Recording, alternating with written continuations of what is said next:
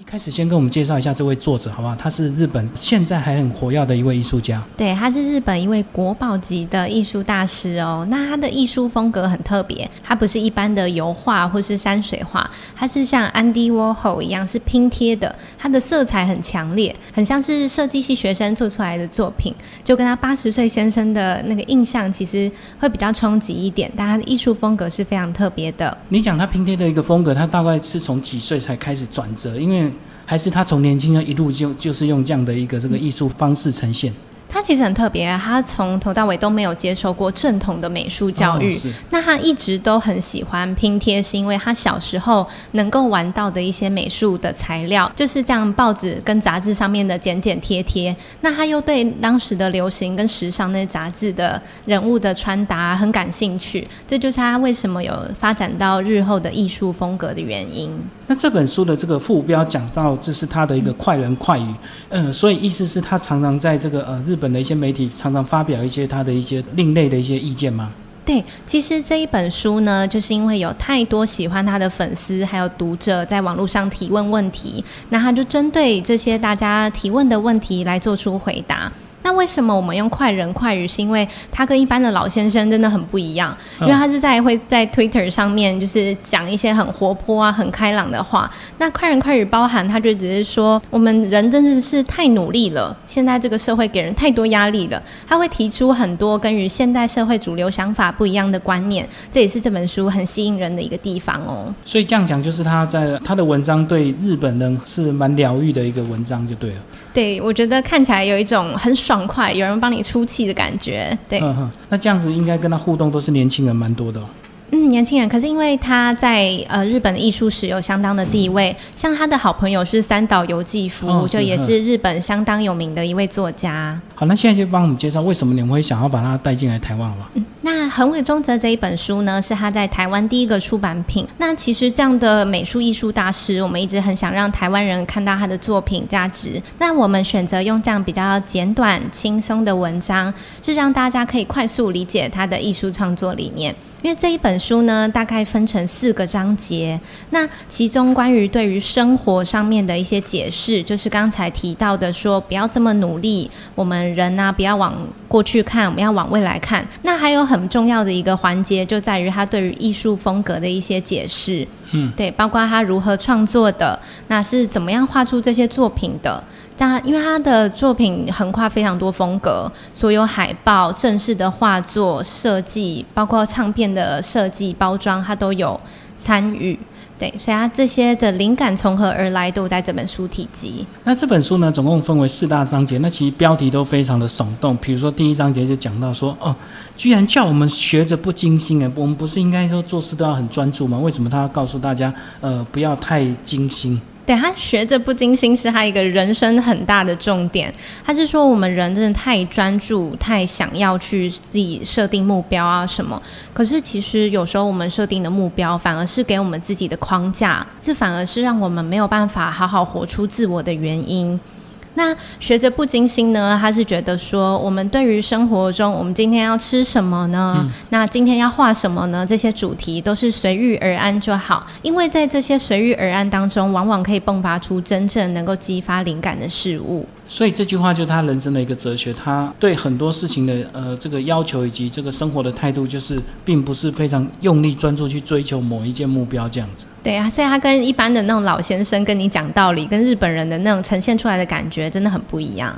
然后第二个章节呢，呃，这个大标叫做“随时砍掉再重练”，帮我们介绍一下这个章节的一个重点。其实“随时砍掉再重练”有点像是现在网络上很流行的话语。那假如说我们事情做不好的时候，就希望哦。希望我的人生可以跟游戏一样，砍掉能够再重练，那该有多好？那其实横尾中则告诉我们说，你的人生当然也可以这样啊。嗯。就是大家对于艺术家对于自己的作品，好像都会想象说，他一定是在一个房间当中孤独的一笔一画刻着。但横尾中则说，他的创作并不是这么一回事，他就是每天睡醒来，然后到了画室，随便撇几笔，感受一下画当天跟他互动的情绪。如果画的不对，那他就会大方的拿出最原始白色的颜料，直接把它重新打回成一张白布。他觉得砍掉再重练，在这个过程当中，其实是可以整理自己的思绪，没有必要在做一件事情当中，已经让自己很痛苦了，或是方向不对了，还如此专注的一直做下去。哦，就是如果画到这个感觉不对的话，宁愿把它全部涂白，重新再来，而不是不停的重新修改这样子。对，或是画坏了，或是没有灵感，他就会摆在这边，摆在一旁。他说他的画室里面有上百幅都是这样的画作，就是未完成的。对，未完成的画作。那第三个章节叫做七分饱哲学，哎，这个我们就是跟我们这个我们比较熟悉的这个吃饭要吃七分饱啊。那除了这个，还有哪一些？他是呃，他建议是要七分饱哲学。其实七分饱哲学很好玩，是因为来自于他小学的时候啊的家庭联络簿上被老师批评。他从小被老师念到大，老师在联络簿上面写说，请家长特别留意这个小孩的教育状况。这个小孩还很幼稚，还在说幼儿语，或是行为举止不成熟。他觉得从小到大受的教育都在去除儿童的天真，还有对于事物的一些想象。那其实这件事情呢，是限制。人的发展很多的一件事情，那七分饱哲学就是说我什么事情都是适可而止，因为我还有留有空间，保有我自己改变的弹性，也让这件事情可以变得比较活泼起来。我不用每一件事情都做到满，他的意思大概是这样。哦，所以如果你把每件事情做到满，你就没有弹性。当呃，如果比如说我们在工作职场上遇到上司要你修改的时候，你可能就会很崩溃，因为你可能已经做到精疲力尽。对，就是随时都保持生活上的一种余裕，让自己可以在生活中取得一个平衡。好，那接下来我们来介绍第四章啊，向猫咪学习。所以这样讲，他自己有养猫了。对，韩伟忠则同时也是一位猫奴哦。他在他的工作室跟家中都分别养猫，在街头上面也会去养那些流浪猫。他其实他第一篇就直接说，猫是分身，也是我的生活必需品。他觉得我们人呢，一定要跟猫咪学习，因为猫是非常自由自在的。而且我们有时候说养狗狗的话，是你叫它来它就来；可是猫咪的话，是它叫你来你才可以去。那它那个主从关系是非常有意思的。而且猫咪呢非常做自己，猫咪呢当然也会肚子饿，或是想睡觉，或是有想要的东西。可是针对他们这些想要的目标呢，猫咪通常不会这样子全力以赴的很努力去做某一件事情，而是随遇而安的。但是到最后，通常可以往往得到他们想要的结果。这是猫咪一个很特别的一个特性。对，有时候我们看到猫咪就感觉到它就一副很慵懒的一个状态，对不对？那即使你主人在呼唤它，它有时候也不一定会理你。所以是不是也是这个呃，我们这位作家的他的个性也是这样子？对，他是很自由奔放，不喜欢拘束，跟猫咪真的很像。那我们现在先把这个呃四个大章节都稍微跟我们听众朋友介绍完之后呢，呃，那接下来是不是就来帮我们挑一些特别精彩的一个故事跟我们分享？那它其实它的第一篇哦，其实就很有意思。它的第一篇呢，就叫做将外力当作伙伴。那他的第一个问题就很耸动。还是说你不觉得各位你不觉得现在的社会真的是努力过头了吗？哇！第一次读到这句话的时候，我想说很想认可啊，真的是。可是日本人好像就是有这种职人精神，大家都非常拼命哎。对对对，很常我们会说我会努力，只要努力就可以打开新局面，只要努力就可以完成事情。但是横尾中则在这一篇当中解释到，他并不是鼓励大家你都不用努力，你从现在开始就躺在家看电视就好了。他是希望我们去思。思考，去看那些成功的人背后是什么东西在支持他的才华。但你静心下来，你会发现，除了努力之外，应该还有一些强力的元素在运作哦。所以就是他这个呃，你们这个标题有写的是努力的基础一定要有玩乐的成分嘛？对，他是说努力当中一定要有玩乐的成分，是指说很多时候努力都是压迫而来的。对你根本不晓得你设定的目标是不是为了自己。那我们从小为了考上好大学，即使那个大学不一定是我们想要的，但是补习班、学校老师、家长、整个社会都会告诉你说，你不用想这么多，你就努力念就好，你就把这些选择题都背起来，考一百分就好。但是努力为什么要玩乐的成分？很像是我们打电动的时候，我们打电动的时候，因为好快乐哦，所以时间都过得非常快。其实这也是一种努力，因为我们努力在这一项记忆当中达到了一个专业，但同时我们又可以忘记时间，忘记那些压。压力，而且通常在这种状况下，我们都可以表现得更好。就是放松心情，然后用玩乐的态度呢，这样子你才会把这个事情呃热情而持续的做下去，这样子。对，他说“现实”这两个字呢，真的没有这么简单。很多事情呢，不亲自试试看是不会知道结果是好是坏的。所以他真的告诉大家，别老是盯着那些目标，你就好好的做，好好挑自己喜欢的事情，到最后你就会发现，成功的人都是这样子的人。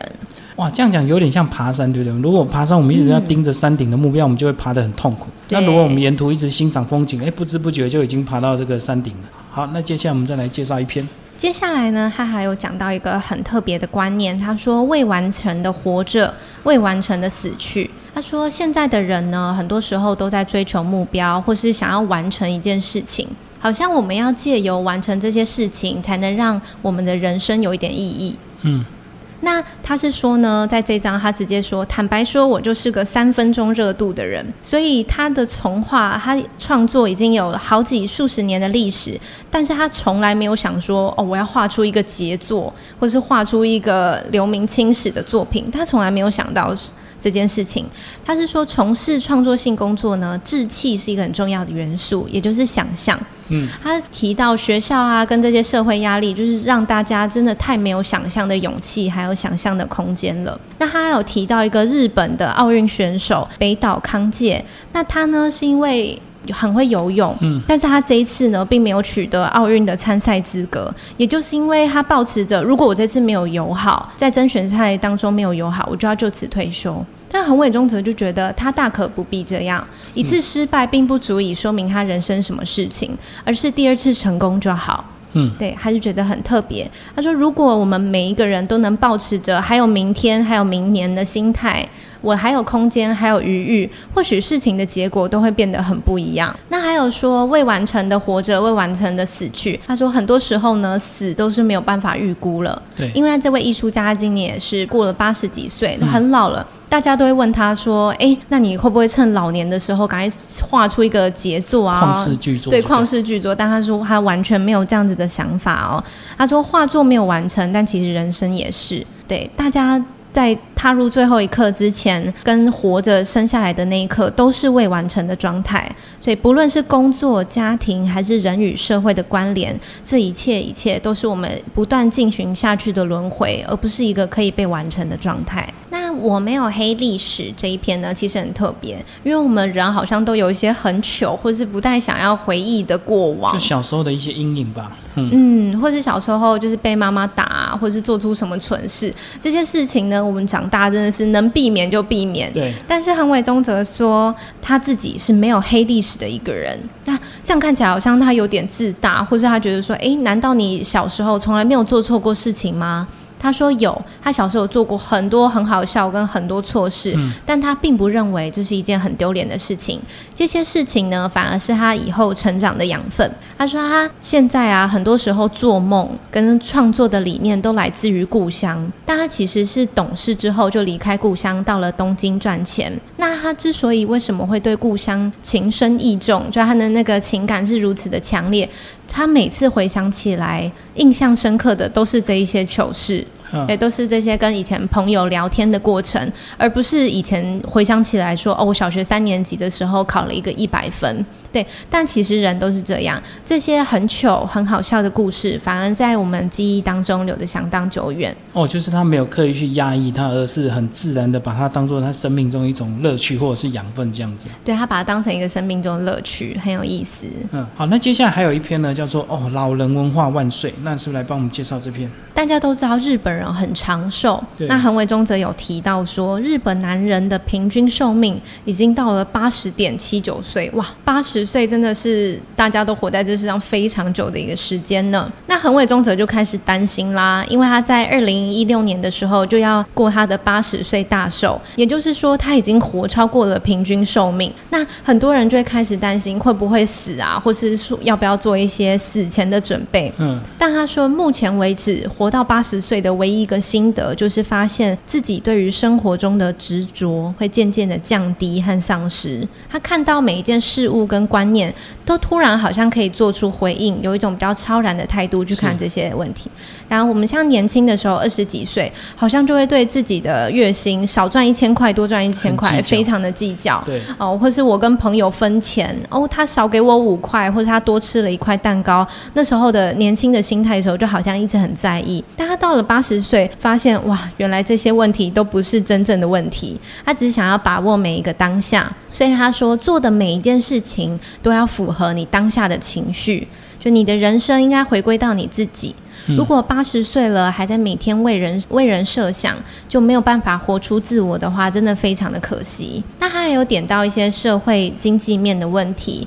当我们进入老龄化、高龄化的社会的时候，整个社会经济其实都产生了很大的变化。像我们现在就会有很多外劳会来照顾我们的长辈，然后很多食物、很多餐厅，诶，都开始主打养生啊，或是老人家也可以使用的这些这些配合的方案。那他希望年轻人呢，也可以趁早观察一下老人社会。他说，老这件事情不用害怕，但是是需要准备。我们只要每一个人都去了解变老这件事情，是我们一定会经历到的。那在这段路程中，就可以走得很安稳，就是烦恼的事情并没有这么多。就是除了这个经济上要准备之外，心态上也要做一些准备，就对了。对对对，那我们接下来介绍下一篇呢，叫做从隐居宣言到简言宣言，这呃这个章节帮我们介绍一下。好，当我们说我们要发布宣言或者是发表声明的时候，好像都是一件很严肃的事情，或是我好像做错什么事情要澄清一样。但是横伟中则说，他非常的喜欢公告一些宣言，主要的是因为呢，他对于自己的掌握力其实很低，他不太能要求自己做事情。那这样的一个人想要完成目标，好像就会遇到很多阻力，很容易去分心、划手机啊，或是打电动。那在这个状况下呢，他就发表宣言，是他就是让所有的人都知道，我今天要完成这件事情。那像横尾中则呢，就提到了减盐宣言，也就是从今天起不可以再吃这么咸了。嗯，其实也是因为他的身体之前出状况，那医生请他要管理饮食，可是他又偏偏很爱吃重咸，也很爱吃甜食。那这个时候呢，他就透过跟所有人宣告，我从今天开始要减少盐分的摄取。这项宣告呢，就可以让大家都来监督他。其实很像一种英文的学习方法，就是很多时候我们都会说一天背十个。可是就是好没有动力哦。但有时候你可以跟大家说：“哎，我这次要报名这一次这一期的多益英文检定，那大家也要监督我哇。”那大家见到你的时候就会说：“今天有没有完成英语进度啊？”老师也会关心你。如果在这样的状况下面的话，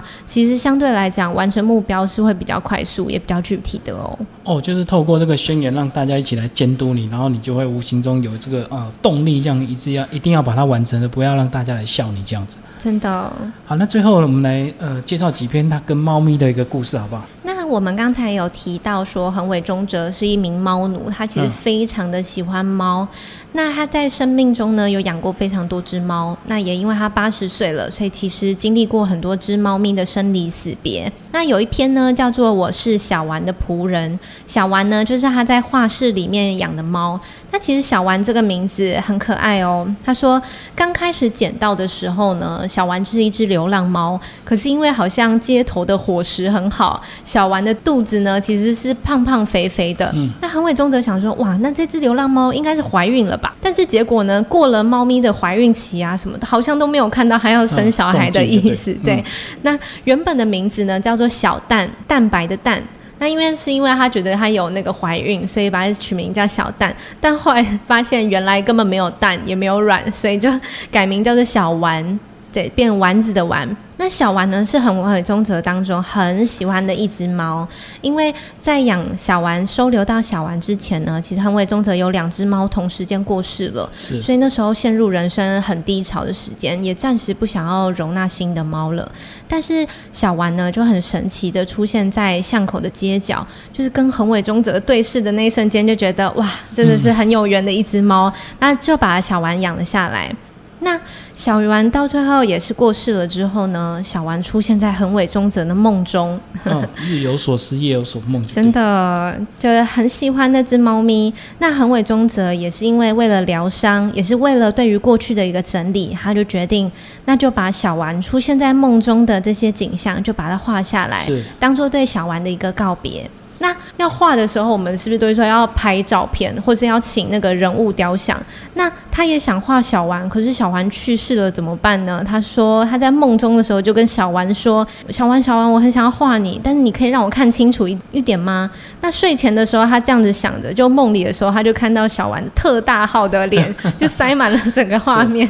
对，好像在小丸就是表现出说，让你就看得够吧，让你就赶快画吧。他说：“小丸其实，在很多地方、很多时候都安慰过他，也提醒过他。他说，猫咪不但是朋友，也是家庭的一员，甚至是等级比我们都高的人。嗯，对，他也希望我们像是我们很常拜那些佛，求神问卜，就希望他们保佑。他说，他也希望猫咪可以保佑他。好，那最后呢，一些章节他有提到他去旅行的一些经验，帮我们介绍一下。那其实横尾中泽这个人啊，他真的很奇怪，因为一般人提到旅行，好像就是一件哇，很开。”心很轻松的一件事情，但横尾中则呢，曾经有接过一个杂志的外派的任务，是要到日本各地的很美丽的风景名胜处去泡温泉，去泡各地的温泉，并把它写下来，然后发表在杂志上面。哇，那一般人听到都觉得好羡慕哦，这工作可以天天泡温泉，真的很棒。但横尾中则就说，哦，其实旅行真的是一件非常疲惫的事情。我说从刚开始要打包行李呀，然后要一直。去吃那些餐厅招待的食物，其实都很有压力。对，他是就是觉得说，我就是想要窝在家，或是有很舒适的环境，但有时候为着工作而非得要出去的时候，又会觉得压力很大。但其实横尾中则年轻的时候呢，也曾经只身一人前去纽约啊一些欧洲国家旅行。因为年轻的时候很有热情，很有干劲，那个时候就是他非常的开心。不过到了老年，反而对于旅行这件事情感觉到很疲惫。我觉得也跟他心态的变化也有关系，就是说所有的事情、所有的行为都要符合当下的兴趣、当下的心情。对，让自己活出当下的自我，这才是最重要的。而且我相信，这个有时候人年纪大，这个要出门旅行，这个要呃要准备的东西又更多，对不对？嗯。不像年轻人，可能几件衣服就可以去旅行。所以对老人家来讲，有时候长途的一个旅行反而是比较辛苦的一件事。好，那最后那个呃慧文帮我们再做一个总结，这本书的呃对我们这个台湾的读者或台湾的一些青少年呃会有什么样的一个影响？这样。好，这本书很大的一个观念是很尾中则的一句话。他说：“没错，人若是不变化，就不会进步。他其实这一本书呢，它虽然很多跳脱的观念，但它并不是叫你说你不用努力，或是你从今天开始就不需要积极进取了。嗯，而是我们需要先静下心来，去思考我们这些喜爱的偶像，或是喜爱的成功人士背后，他们的成长历程到底是什么使他成功，而不是一味的接受现在的生活。好像说我从小考、月考、段考、职考当中就可以。”获得对于人生的肯定，对，有时候静下心来思考一下，是这本书可以给你很大的帮助哦。谢谢我们时报出版的这个编辑林慧文为大家介绍《人生唯一不变的就是变》，然后作者呢是恒伟中泽，谢谢。